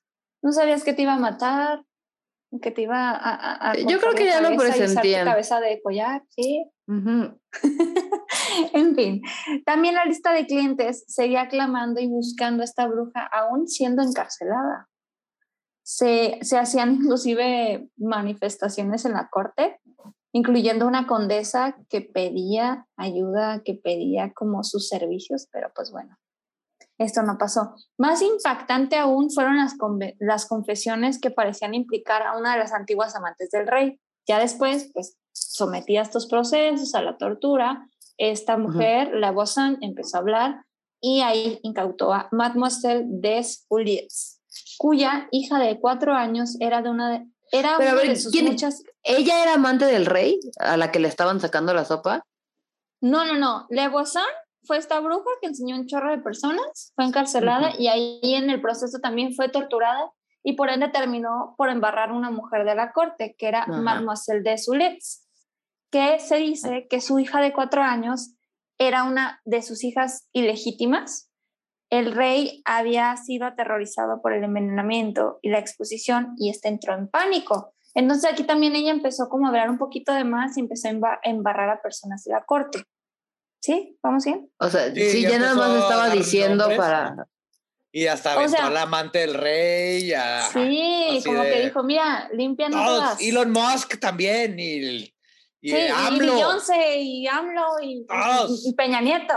AMLO sí tiene la culpa. Todos los políticos, pero ya hablaremos en otro episodio de eso porque tengo un tema ahí. ¿De AMLO? No de AMLO, pero de la política en México. Anyway, no quiero spoiler. En fin. A partir de este momento fue uno de los casos como más controversiales que hubo de brujas porque casi todas las brujas eran abucheadas, eran apoyadas en su proceso. Ella no. Mucha gente exigía que la sacaran, mucha gente como que buscaba la manera de, de, de tratar de sacarla, ¿sabes? O sea, ella sí la quería, ¿no? Hashtag Sí. Free El Britney. pueblo. Free Britney. Ándale, ah, Free Britney. Free Britney, por favor. Pero sí, justamente. Y pues obviamente else. aquí fue un miedo del rey que tuvo de ser envenenado porque casi se logró por esta mujer, porque pues bueno, tenían una hija ilegítima y aquí fue un momento como muy, muy importante para esta mujer. ¿Por qué? Porque dentro de los interrogatorios se pusieron en trozos de papel sueltos estos asuntos delicados que podrían ser fácilmente eliminados y quemados porque no le convenían a el gobierno de ese entonces o a la monarquía de ese entonces. O sea, tomaron esta su declaración como en papelitos, así en... Esta bruja sabía demasiado. Escribían un papelito y lo quemaban. Escribían otro y lo quemaban. Nada Los más como para... de todo mundo. Obviamente iba todo el mundo con ella a decirle mi amante este, mi amante está con otra cosa, mi Fíjate hijo que ilegítimo, mi hija ilegítima. Ajá. Sí, literalmente. Y nada de eso podía salir. Fue un caso muy mítico. Se dice que París estaba llena de este tipo de cosas, de rumores, y había un número infinito de personas involucradas en este negocio maligno, incluyendo la corte, porque esta bruja también sirvió para la corte muchísimos años, pero entró esta hipocresía. Ujú. Hipocresía Pero el y rey ya fue cuando, ya fue el rey cuando dijo, ¿saben qué? Me van a, me, me intentaron envenenar. Vamos a Ya quemar no a esta juego. bruja. Vamos a quemar a esta bruja. 11 meses después de su arresto, porque fue una de esas brujas que no fue inmediatamente quemada, La fue quemada viva en una plaza pública ahora conocida como Place del Hotel de Ville. La llevaron en ruedas después de tres días de torturas, o sea, la mujer ni siquiera ya se podía mover. Las llamas comenzaron a lamer sus pies, ella maldijo profusamente y notó que todos la observaban, aún así las personas que la seguían. Ella enrojeció, se dice, y ella empezó a maldecir a París como tal. La Bazón en sus interrogatorios decía que ella tenía muchas, eh, teorías premonitorias, como una de ellas la Revolución Francesa, pero obviamente también con eso fue con más razón como ejecutada, ¿sabes? Como, ¿cómo te atreves a decir que la monarquía va a pues ser ella predijo la Revolución Francesa. Sí. Dijo, eso nunca le gusta al Estado. no hay pedo, quémenme, de todas maneras ustedes se los va a cargar. De todos modos les van a cortar la cabeza. Eh, de todas maneras, también se van a quemar ustedes, van a ver. les cortaban la cabeza. Shakespeare, ¿cómo se llamaba? Si era Shakespeare. Shakespeare, ajá. Ajá, el que le cortaba la cabeza a todos los reyes franceses. Karma, karma. Ah, sí, también terminaron quemados, probaron el fuego. Pero sí, esta fue una de las historias también sobre esta bruja y da parte como de procesamiento, pero también como esta parte política, no solo era el hecho de que era bruja, sino más bien el hecho de que sabía demasiado. de que entendía demasiado. Era como... Sabía demasiado. Ajá. Eh, para los políticos fue como un Jeffrey Epstein, no comparándola, porque Jeffrey Epstein era un hijo de la chingada. Sí, sí, sí, sí, pero, pero obviamente se lo echaron porque sabía demasiadas cosas. Acá la bruja, a la hora de la hora, ella pudo haber tumbado la monarquía, yo creo, con sus secretos y era ya un problema de Estado, ¿no? Como tantas madams de burdels, como tantas este, prostitutas y todo, que terminan en la cárcel o que terminan muertas y a nadie le importa, pero realmente detrás de esto viene el evitar que digan muchísimas cosas de, de políticos, de gente, de gente nice, de gente bonita. De gente bien. Sí, ya sí, por ejemplo, en el, aquí, pues todos estos lugares, Juárez y para el norte, que era el viejo este, de vaqueros y todo eso. Las que fundaron y cambiaron todo el viejo esto fueron los burdeles y las madams, porque ellas invirtieron el dinero en escuelas, en educación, en este, mejores lugares para entretenerte, en todo, ¿no? Y al mismo tiempo, mucho este dinero venía porque venían grandes personalidades de todos lados. Y entonces también conocían los secretos y eran Claro. Porque el, el, burdel y el prostíbulo no nomás es de ir y tener sexo, no es toda el, es la compañía y, la experiencia. La escucha, la plática. la plática, y en, en, esos tiempos pues llegaba, no sé, el presidente no sé dónde o el general de algún lugar y tenía ahí a la mujer con la que siempre yo platicaba toda la noche con ella y le decía todos los secretos, entonces empezó a hacer todo esto y de ahí las madams empezaron a sacar un chorro de lana y luego empezaron a invertir en la comunidad. y es como se forjaron los grandes pueblos y cambiaron de un pueblito violento lleno de popó a un lugar con escuelas y, este, y teatros y todo, gracias a los burdeles y a las madams. Ahora, donde ahora se hace la Fashion Week y demás. Sí. Todavía huele a caquita, pero ya está mucho más bonito. Yes. Estoy modita. Yes, yes, yes, yes. Claro que yes. Pues bueno, vamos a continuar ahora con otra mujer Atenais de Montespan. Ya no voy a intentar hacer este acento francés porque no me sale. Montespan. Montespan, no sé. a finales de 1680, un nombre comenzó a surgir de los interrogatorios generalizados y esta mujer mencionada. Entonces, en ese entonces, ella tenía unos 40 años. Había sido una vez la amante favorita del rey Llegó a la corte a mediados de la década de 1660 y trabajó como una de las damas de honor de la reina. Después de haber dejado a su familia y a su marido en el campo, pero de Montespan tenía aspiraciones más altas, el lecho y el corazón del rey. Aunque bendecida con buena apariencia, un observador italiano, al ver su cabello rubio, ojos azules y nariz aguileña, pero exquisitamente formada, describió su rostro como pura perfección, Parece haber sido su búsqueda incansable lo que le valió su lugar bajo el rey, así como los embarazos. Justo lo que decíamos, ¿no? Este, ya es la amante del rey, seguramente ya se sabe todo el chisme de la corte. Claro, y es que antes era, era normal, el rey tenía sus cortesanas y, y la reina se tenía que aguantar, era como, son para parte de la sexualidad, que si te vas más atrás con los romanos y Atenas y mucho antes de ellos, no existía este, esta monogamia sexual. ¿no? el sexo es sexo, es, es, como comer o cualquier otra cosa. Entonces había parejas este, monógamas, pero es de sentimientos y el sexo era el, entre los dos, tres, no importaba. En estos tiempos apenas van saliendo de todo eso y tratan de mantener esta postura nueva católica de Y los hombres, obviamente, especialmente los monarcas, más bien los monarcas y la, aristocracia, sale con que, ah, pues que como soy el rey, puedo tener, porque tengo mis necesidades y tengo que tener mis cortesanas. la reina se tenía que aguantar. Tienen su festín y tienen también sus cortesanas. Puro placer no olvidemos que, que el dios tenía esta conexión, el, dios, el rey tenía esta conexión con Dios también. Entonces era que eso, eso lo ganaron gracias a la iglesia, ¿no? La iglesia era la que soportaba esa, esa idea y le daba como legitimidad. Pero entonces habían cortesanas que era de, yo soy una chingona y yo no me voy a quedar como cortesana, ¿no? Yo voy a ser la reina. Lo voy a lograr. Y se empieza a ganar al rey. Eso, la historia de reyes que valieron madre por las cortesanas y por mujeres bien cabronas que fueron y se lo les se hicieron más chingonas que la reina no se acaba. Las y por eso nos tienen miedo. Claro. Exactamente, y por eso se viene toda esa limitación este, desde la sexualidad, que es lo primero que ya la iglesia a cortar, porque desde ahí viene un poder que todos los hombres, especialmente los que están en el poder, le tienen miedo. Claro. Pues sí. Gracias, Fadia. Entre 1669 y 1678, de Montespan le dio siete hijos ilegítimos las afirmaciones adjuntas a su nombre fueron diversas e impactantes. Se dice que ella se encargó de envenenar a las amantes que le precedieron con tal de llegar a ese lugar. Ella había engañado Tenía que ser la única, ¿no? La última. Claro, voy a eliminar la competencia. ¿Cómo me la has hecho con esto?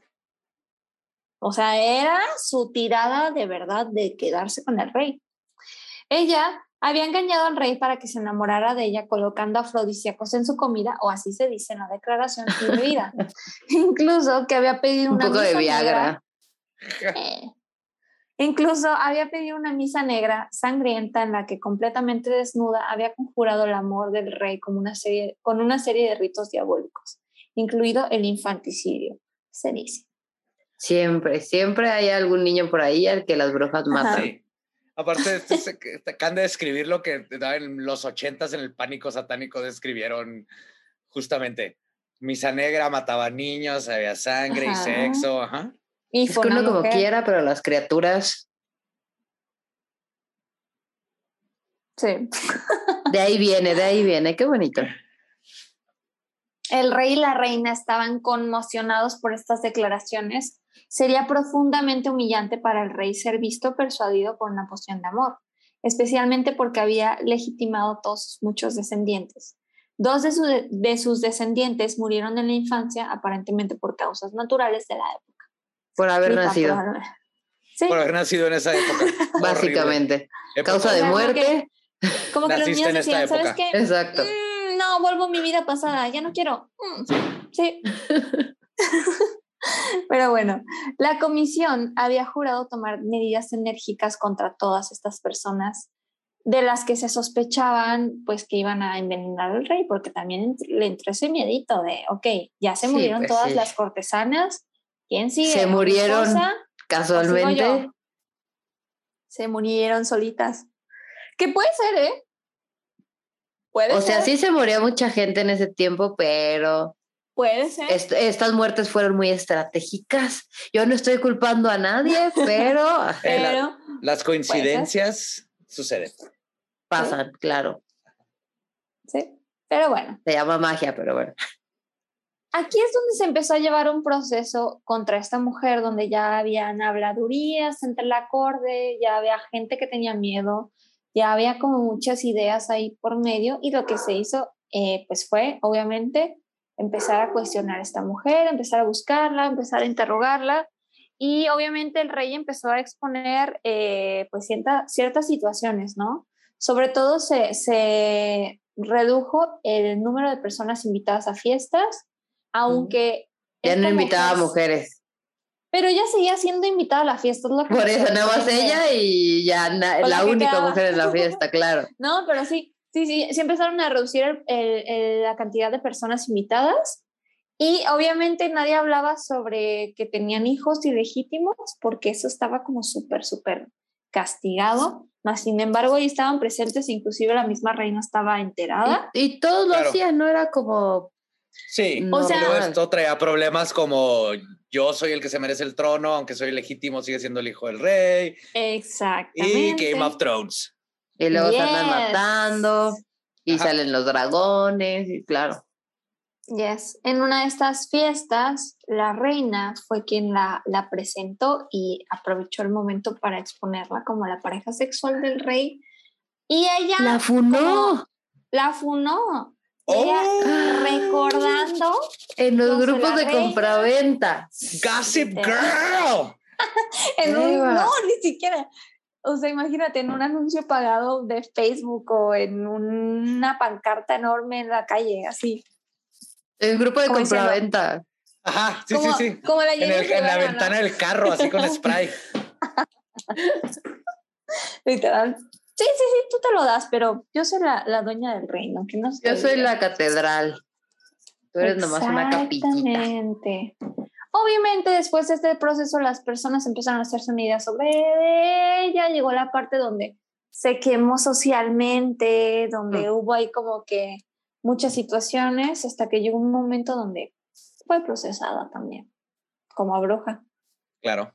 Después de la funa. Todo lo demás y madre de un chorro de hijos ilegítimos. No, no, no. Bruja, ese es el problema. Exactamente. Así fue como ella fue procesada. Literalmente ella fue escándalo de este proceso. Entonces la salida fácil fue acusarla de brujería, de hacer pues sabbats, de organizar a mujeres para derrocar el poder político del rey. Y así fue Aparte, ¿qué mujeres y las había matado a todos, no? Ya sé, o sea, ni siquiera era como que me alío con las mujeres, les enseño cosas, sino más bien ah. mm, elimino las mato, claro. Las mato, ahí sí aplicaba, sí, literalmente, pero este rey se quedó con este miedo y así fue como ella fue declarada como bruja y aún muerta le, le hizo como un documento donde se le procesaba, según esto, si llegara a vivir con 72 años de cárcel. ¿Por qué? Porque también... O sea, si no se moría en la hoguera. Espérate, es que tenían mucho miedo de que la, bruja reencarnara o de que la bruja reviviera. Sí, está muy heavy. Pero si, si revives, como lo que pasó en Salem con una de las brujas, que después la culpaban por todos los problemas de la granja, que porque se morían los animalitos, que porque si había un invierno muy duro. Todo esto tiene, porque quemaban a las brujas, pero aún así creían en ellas. Sí, justo. Es que, es que eso, o sea, muchos, y eso sigue siendo hasta el día de hoy, muchos hombres realmente sienten temor a una mujer libre, a una mujer que les puede hablar así de frente, sienten temor y creen que esa fuerza de, una mujer nace desde el pacto con Satanás, desde el mal, desde que es una bruja, que o sea, sí, pero es otra cosa, ¿no? Pues es que es una mujer que se está saliendo de las estructuras patriarcales y que piensan todo lo que le hemos hecho históricamente se va a vengar, nos va a hacer algo. Claro. Imagina y es donde empieza cómo, cómo las combatimos sin, sin vernos culeros. Ah, eh, son brujas. Hay, hay, un aspecto legal que viene desde la iglesia que no tiene nada que hacer con lo legal. Claro, es como, mujer, no te indignes. O sea, sus fetos los usaba para su sujería, o sea, para hacer jabón. Pues es que no se desperdicia nada aquí, güey. No. jabón de feto. Yo guardando las cáscaras de naranja para hacer mi, mi, mi agüita. ¿Nunca le echas un feto a las plantas? Exacto. La sangre Yo tampoco, pero ayuda para, para las plantitas, para cuando están muriendo. Tiene células madre. Pero no se le echen directo, diluyanla con agua porque es demasiado potente y se queman. O échenlo en la composta y dejen que solito ahí. Ándale. Justo también. Oigan, qué emoción. Pues este fue el tema con las brujas. De las brujas francesas. ¿Qué les pareció? ¿Les gustó? Increíble. Qué, bien escondido se lo tiene Francia eso, ¿eh? Sí, bien cañón. O sea, porque de verdad, o sea, todos pensamos en brujas. Literal, tú buscas en Google brujas, sale Salem. Sí. Salem, después de ahí sigue, yo creo, Inglaterra. Y después lo de las volvas, de estas brujas. Eh, las vikingas. que echar un maratón en nuestros videos porque sé que te vas a maravillar un chingo por toda la información que hay de brujas. Hasta yo me he sorprendido bastante. Sí, la verdad pues, bastante bueno este viajecillo, ¿eh? Francia detrás del maquillaje, de las pelucas de la corte. Sí, les digo, eran los baguettes. Racistas, bélicos, machistas, escondidos detrás de maquillaje y glamour, pero eran perfume. Ajá. Y todavía se siente esa arrogancia en, en, parte de la cultura, ¿no? Sí, es un hecho, sí, es un hecho. Sí, sí, sí. Sí. Y justamente después de esa época, tengo entendido, empieza el ateísmo y esa onda, y también se sienten paridos por Satanás, por el Dios, por quien quiera. Siempre. En general en Europa este, está mucho ese, ese pedo, ¿no? De la supremacía. Cuando hablamos de América Latina, del tercer mundo. Mm, sí. No en todos los países, pero yo creo que sería Inglaterra y Francia los principales, sí. Y España, nomás que no son tan verbales, pero obviamente España ve a sus colonias como nosotros te parimos, mijo. Sí, qué triste. pero sí. Que culturalmente, o sea, si hay, si hay años de diferencia, es decir, siempre he pensado, si vemos a, la, a las culturas como edades, como personas, México, por ejemplo, somos adolescentes, o sea, ahorita estamos... Somos súper jóvenes. Súper jóvenes. Cuando aquí estaban los aztecas, en Inglaterra ya habían cortes con pelucas. Estaba, arrugados. Estaba Oxford, la universidad, ya tiene una Y es que aquí los aztecas ya estaban avanzados a, a su nivel, o sea, en cosas diferentes, pero todo eso se vino abajo cuando llegaron los españoles. No podemos, no podemos decir que somos aztecas, no somos aztecas. No, somos mexicanos. Como mexicanos existimos después de la conquista. Entonces, tenemos que tomarnos como cultura, como sociedad, venimos de la conquista para acá. Entonces, tenemos bien poquitos años como cultura, a diferencia de la mayoría de Europa. en Europa ya son señores cuarentones, ¿no? Ya pasaron por guerras mundiales, plagas, mil cosas. Y aquí todos estamos Latinoamérica, que fue conquistado, este, y todo el continente americano. Somos adolescentes, apenas estamos aprendiendo que nos seguimos peleando. estamos tratando de entender qué pedo. Ajá. Hasta estabilizar ¿Qué está pasando? políticamente, sí. sí. exacto. Y aparte estamos justo ahorita, no sé si han oído la teoría de la, este, que los tiempos se dividen como en periodos de 20 años, o sea, dura como 80 años cada periodo. Sí, claro y ahorita estamos justo en el periodo de lo culero, porque siempre tiene que venir la parte culera para que nazca lo nuevo, ¿no? Es, es el caos, la eterna rueda de la fortuna. Que casi siempre esta parte culera es la parte patriarcal, es la parte que exalta lo patriarcal. Sí, y es donde se tiene que morir, nos tiene que tocar ya sea desde catástrofe hasta que ahorita nos tocó todo, pandemia, gobiernos de la chingada en todo el continente americano, pero necesitamos eso para agarrar otra conciencia y para que las nuevas generaciones sean las que digan, ya no queremos más de esas chingaderas. Por ejemplo, ahorita todos los que están peleando por política y que sí está bien y que no, y que las veces ah, whatever, man. tenemos que pasar por cosas bien culeras. Es la nueva generación la que va a cambiar las cosas. Hasta que no se mueran todos los viejitos y todos los que están controlando igual que siempre, porque es lo mismo de siempre, hasta que no se mueran y las nuevas generaciones empiecen a tomar puestos y digan, yo, a mí no me Pero las nuevas generaciones, hablamos de Samuel García, no, quiero ser la optimista, no, no, no, perdón, la negativa, pero... No, yo te estoy hablando, las nuevas generaciones son los que ahorita tienen este, 10, 11, 12 años. Ellas, ellos son las nuevas generaciones. De hecho, hay algo en astrología muy interesante que luego la gente se me confunde un chorro. Vamos a meter un poquito con el tema de astrología, pero creo que sale mucho al tema. En las cartas que vienen del 89 al 99 hay una posición astrológica sumamente importante. ¡Yay! Alcanzaste. Sumamente importante que tiene que ver con el cambio social que es Plutón en Escorpio. Chequen sus cartas astrales y me dicen si, si miento para que vean. Escorpio es un signo que representa la transformación profunda. Estoy segura. Bueno, quién sabe en qué mes tú naciste, pero probablemente sí alcanzaste. Pero tiene que ver con cambios profundos y cambios muy, muy, muy literalmente explosivos. Cambios donde mm. tumbas la torre, donde destruyes todo y lo regeneras, como el ave fénix, así yo siempre lo llamo, ¿no? Por eso ahorita el movimiento feminista está teniendo como tanta fuerza. El movimiento feminista claro. tiene añísimos de la vida, pero ahorita lo estamos haciendo como un movimiento. ¿Cuántos años llevamos saliendo a las calles? Y apenas ahorita que ya este, ellas se ponen punks. Exacto. Este, ya, ya voltean a ver, ¿no? Claro. ¿Qué digo? Las sufragistas también se ponían incendiarias, pero esto está teniendo un auge tan cabrón entre generaciones porque somos una generación entre este periodo de tiempo que ya nos empezamos a cuestionar todo, absolutamente todo. De aquí viene porque nos dicen generación de mazapán, pero creo que de a partir de esta generación, y ni siquiera no nosotros que tenemos esta posición astrológica, sino los que vamos a tener hijos o que vamos a tener una cierta descendencia, o los hermanitos, o los primitos, o los sobrinitos, etcétera, etcétera, etcétera, vamos a marcar un auge muy, muy cabrón en cambio político, social, y se van a cobrar de mí. Ahorita se trata de, de destruir, de educar. El movimiento feminista, el movimiento LGBT, el Internet fue lo que nos ayudó a hacer todo esto. Es un consciente colectivo artificial que, que, nos une, ¿no?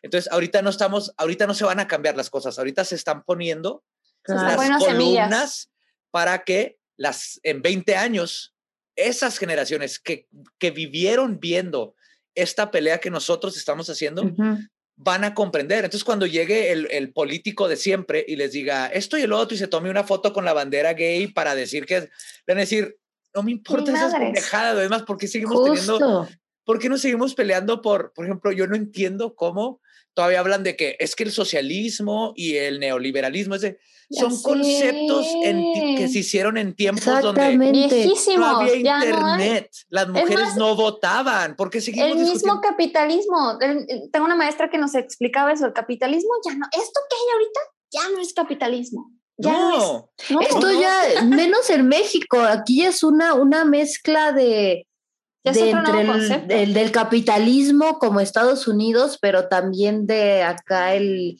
este te, chingo antes de que me chingues mexicano y del que no tranza no avanza.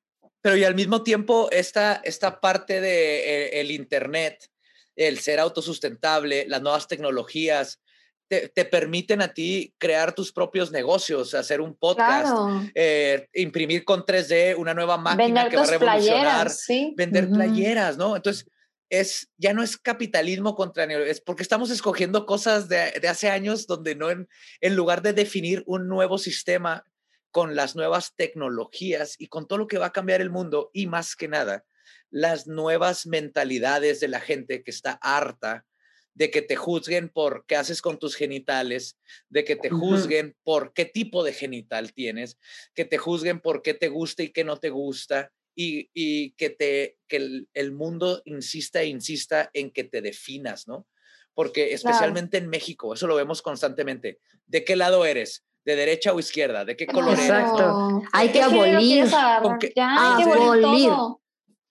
Puede ser, yo siempre digo, eh, hay que ser líquidos, ¿no? Hay que, hay que ser, hoy soy esto. Somos una sociedad líquida. Claro. Y, el, a lo que vamos es a la, Somos almas líquidas. ¿no? Como decía Bauman, justamente vamos al vapor, vamos a todo inmediato, la información, tenemos todo este información donde podemos aprender inmediatamente. Nos podemos educar de formas increíbles, hasta en TikTok, si, si sigues a las personas correctas, tienes clases express de nivel de universidad, de profesor. por cierto, voy a hacer un anunciazo al grupo de trueca de, brujas feministas en resistencia, porque justamente ahí es, lo, que, lo que se está armando.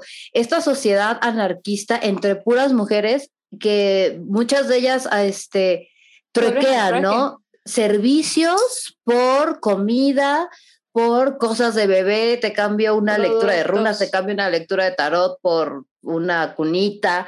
O, sea, y así, y así hemos sobrevivido toda esta pandemia y el desempleo, no digo que nos la ha pelado, porque no.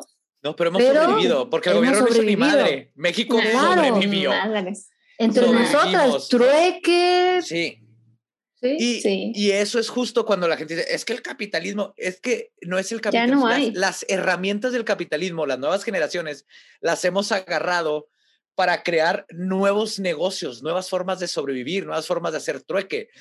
Eh, eh, cosas que nadie se imaginaba que eran posibles y es gracias al Internet que fue parte del movimiento capitalista, pero ya, ya no es ese movimiento. No, ya ha cambiado todo, pero tenemos conceptos tan viejos que tiene que entrar a esta posición. Y súper radicales. Claro, si eres comunista, rompe tu iPhone en este instante. Es como, claro.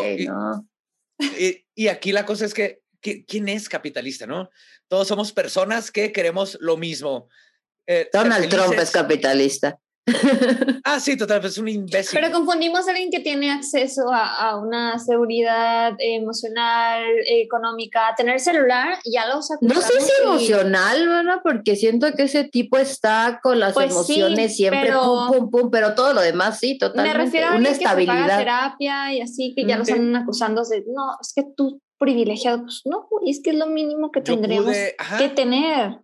Sí, claro, y creo que ahorita, o sea, por ejemplo, la, la nueva norma es el, el, el, acceso al Internet, ya es un derecho humano. Claro. Básico. Está tan cabrón eso que, por ejemplo, ahorita que Cuba se está tratando de liberar, que también te dicen, es que es el, el boicot, y es de, no, no tienes idea. Mi, mi bisabuelo es de Cuba es, es, un, es, un, este, es una dictadura que tiene, la, la, gente no está gritando vaya al boicot, no, gritan libertad. No, y es que son muchos doctores que se están llevando a otros países para no atender a la gente de Cuba. Claro, y, se, se, clavan con esta idea de Cuba está ayudando porque somos los mejores en la educación. Para Cuando en realidad los doctores están escapando.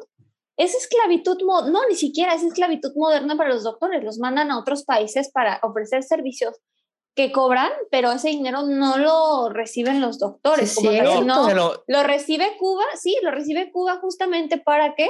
Para pagarles la educación porque los, los doctores cubanos están en deuda con el gobierno, porque su educación es gratuita. Si te llegan a dar una, una visa para salir del país, por ejemplo, tus hijos están en México, tú eres cubano y sales, les tienes que dar al mes, creo que eran 350 pesos o algo así, les tienes que estar mandando cada mes que no estés en el país, si no, no te dejan volver a tu país. Justamente. Y ¿Se los mandas a, a, los hijos o al gobierno? No, no. Al, gobierno. digamos que tú, vienes a ver a tus, tú eres cubano y vienes a ver a tus hijos a México. claro. El tiempo que no estás en Cuba, tienes que estarle pagando una mesada al dictador. Y si no, no te dejan volver. Y les voy a contar una historia bien triste, que cuando yo fui a Cuba justo a visitar la tumba de mi bisabuelo, ah la, la mucama, la que, la que este, tenía el cuarto del hotel, que nos llevamos un chorro de jeans, coloretes, bobby pins. O sea, en lugar de dejarles de propina dinero, es bobby pins, coloretes. Cosas. Este, Oye, qué buena idea, qué chido. Eso es lo que les hace falta más que nada. Ajá. Pero lo más triste es que, pues, platicando con ella, ella es neurocirujana. Wow. Pero gana más dinero para mantener a su familia eh, por las propinas o mínimo cositas eh, de este, alzando camas en un hotel que operando cerebros porque no hay trabajo. O sea, es, es bien triste porque no hay libertad, ese es el problema. Y, a lo que iba cuando entramos en Cuba es de que cuando empieza esta revolución, que de lo que estamos hablando, cómo está cayendo todo porque la gente está despertando, lo primero que hizo el gobierno de Cuba es cortar el Internet. Ahorita sabemos qué está pasando. Están matando a los cubanos, están haciendo desmadre, pero no nos enteramos. No, no ¿Vieron el video donde se llevan un influencer que desapareció y creo que sigue desaparecida? estaba, estaba grabando un video este, y se ve cómo se la lleva la policía, ¿no? Y al carajo, y pues creo que lleva ya como tres días o algo así que... Pues, y sin internet, por eso es algo que tenemos que cuidar, o sea, esto es de la humanidad y el internet debe ser para todos ahí aprendemos, nos comunicamos y nos protegemos con el Internet, unos a los otros, ¿no? Y nos organizamos, y eso es lo que le da pavor a los gobiernos. Sí. Porque ahí nos organizamos. ¿Se acuerdan de la A mí algo me queda claro, exacto, es que yo sé que nosotros no podríamos tener micrófono ni espacio en los medios convencionales para hablar de las cosas que hablamos aquí. Esto es la gran revolución, o sea, vean cómo en, en 10 años aquí en México, que en Estados Unidos ya existían los podcasts, ¿no? Pero en, México, en, no, ni siquiera 10, como en 5, empieza el auge y ahora ya tienes la opción de escuchar ustedes y aprender de la historia de brujas, ¿no? Pueden escuchar leyendas legendarias, de oír de... De, este, asesinos en serie. Asesinos en serie, y cosas históricas, ¿no? O el Dolop y, aprender de historia. Sí, me encanta el Dolop. Y entonces ya puedes escoger qué, aprender de donde quieras. Antes Tú puedes armar tu universidad, ¿no? Al y eso, es algo único. Y para mí, ese es el futuro, de eso se trata la humanidad. Tenemos, cada persona es una experiencia y para mí, para eso estamos aquí, ¿no? Cada persona es única. No importa cuántos José Antonio Badía salgan en otros universos o si clonan. ¿Ese es un multiverso? Ajá, soy el multiverso. es que es que apenas estaba, terminó Loki, güey, entonces. Que me le he mm, pasado aparte haciendo referencia a, Marvel y a, y a, Loki, todo, casi todos los capítulos pasados. Y no he visto el final. No he visto, ¿No? he visto el final. Es hermoso. No lo he visto, yo no lo he visto, no me voy a spoilear. No, sí, pero sin spoilear, sí, aprovechando que dijeron Loki, hay algo hermoso de Loki y todos los, los este, tricksters de las culturas son mis, mis dioses favoritos, ¿no? Anansi, Coyotl de aquí de México, pero siempre existe ese. Y si tú ves Loki, está esta parte esotérica que, que permea la, la, serie, si, si sabes qué buscar, y que permea el universo, que es los Loki son importantísimos. ¿no? el, eh, es el, el, caos que entra, porque todo se empieza a estancar y necesitas algo que llegue y cree entropía. necesitas un, este, un entropista que llegue y rompa y haga que la gente se cuestione y se mueva. Y así es como se han hecho los grandes movimientos artísticos, culturales, políticos, de todo. Un poco también como WandaVision, ¿no? Como el final de WandaVision. Poquito, sí. Pero por ejemplo, Loki es su naturaleza, es, así es, es, es, es, lo que hace. Él, él llega y por, por, ser como es, mete un desmadre y eso hace que las cosas se renueven y la gente cambie. O sea, Thor es Thor, siguiendo con la mitología de Marvel, se encontró quién era porque Loki hizo su desmadre y él tuvo que, al detener a Loki, encontrarse y se convirtió en una mejor persona, ¿no? Entonces, el caos siempre es importante y siempre en las culturas hay estos Lokis que llegan e inyectan esa, ese caos que, que, hace que la gente empiece a, a, pensar en nuevas cosas y empiece a revolucionar y empiece a mover todo. Y a cambiar. esa es la parte esotérica de los Loki y es la parte bonita y siempre están. Y por lo general los Loki siempre van a ser los Outcasts, los Misfits y no siempre terminan bien, pero llegaron es que a meter Es la transmutación, es la transmutación. El renacimiento, claro. la historia de lo que conocemos, de lo que vemos normal, porque pues recordemos que la historia es literatura, ¿no? O sea, la historia está escrita según a los ojos que la del percibieron, ¿no? O del ganador. y de los hombres. porque la historia. Qué bonito, qué temas. Pero creo que es momento de cerrar este episodio. Ya llevamos como dos horas. Está bien chido. no hay pedo, no hay no, pedo. No, Badia, no te disculpes, pero para, para cerrar recordando el tema. Y Badia, tus redes, me encuentran como el Diablo en todos lados y pues leyendas legendarias y el Dolop. Lo pueden escuchar todos los lunes, miércoles y el extra de historias del más acá que salen los jueves, que es más que está pasando durante la semana. Amamos a Borre. Soy fan, soy fan. Amamos a Borre mucho. Todos, sí. Dile, por favor, dile por favor que lo queremos que mucho. lo amamos mucho. Y, Padilla, a ver, respóndenos algo. Según yo, en mi fangirleo Sentí que Borre nos mencionó en la hora de las brujas en un episodio. Sí, sí, la, la ¿Neta?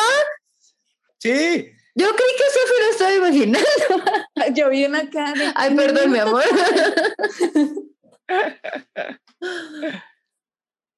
Es que dijo, jajaja, a las 3 de la mañana, eh, el horario de las brujas. Se cagó de risa y Todo andas. Sí, ah, claro. Yo veo todos sus episodios, de verdad.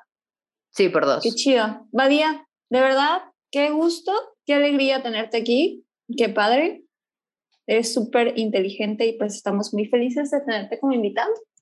Y genial que seas el primer vato en inaugurar. Aparte de que es hombre, no es hombre, es hombre, ¿ok? Ah, claro, no, aquí, aquí hombres no tenemos. No, no aceptamos así nací, ¿no? Yo no escogí mi genética. Yo no, lo que pasa es que es diferente. Sí. El hombre del hombre. No, totalmente. Y, y, la verdad, gran parte de, de, como soy viene de la magia, de, de la Wicca, de todo esto, de ya lo tenía en mi naturaleza. O sea, yo desde niño yo era el, digo, el niño que era de repente la mala de He-Man, a veces era el malo de He-Man, no me importaba. Yo, sí. yo me movía entre los géneros y las ropas y todo. Esta, Eras tú. Ya lo he contado, era yo, ¿no? Y fue justo en la magia donde encontré que esto es el aspecto que seguir, ¿no? El balance entre lados femeninos y masculinos y no definirte para que el ego nunca te consuma. Justamente.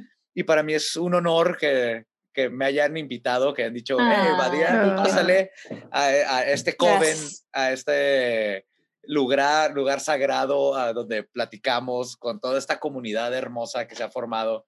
Sí. Y yo estoy, en serio, es, es un honor para mí que me hayan invitado y gracias por la ay, historia. Gracias. Lo que me enseñaste, yo no sabía todo esto de, Francia, un secreto oscuro, matabrujas. Muy, muy oscuro. Los muertos, las muertas en el armario.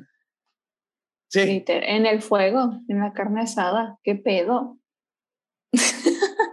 Ya hay que aprovechar para mandarles saludo a las brujitas de Badía, porque las sí, las amamos muchas gracias.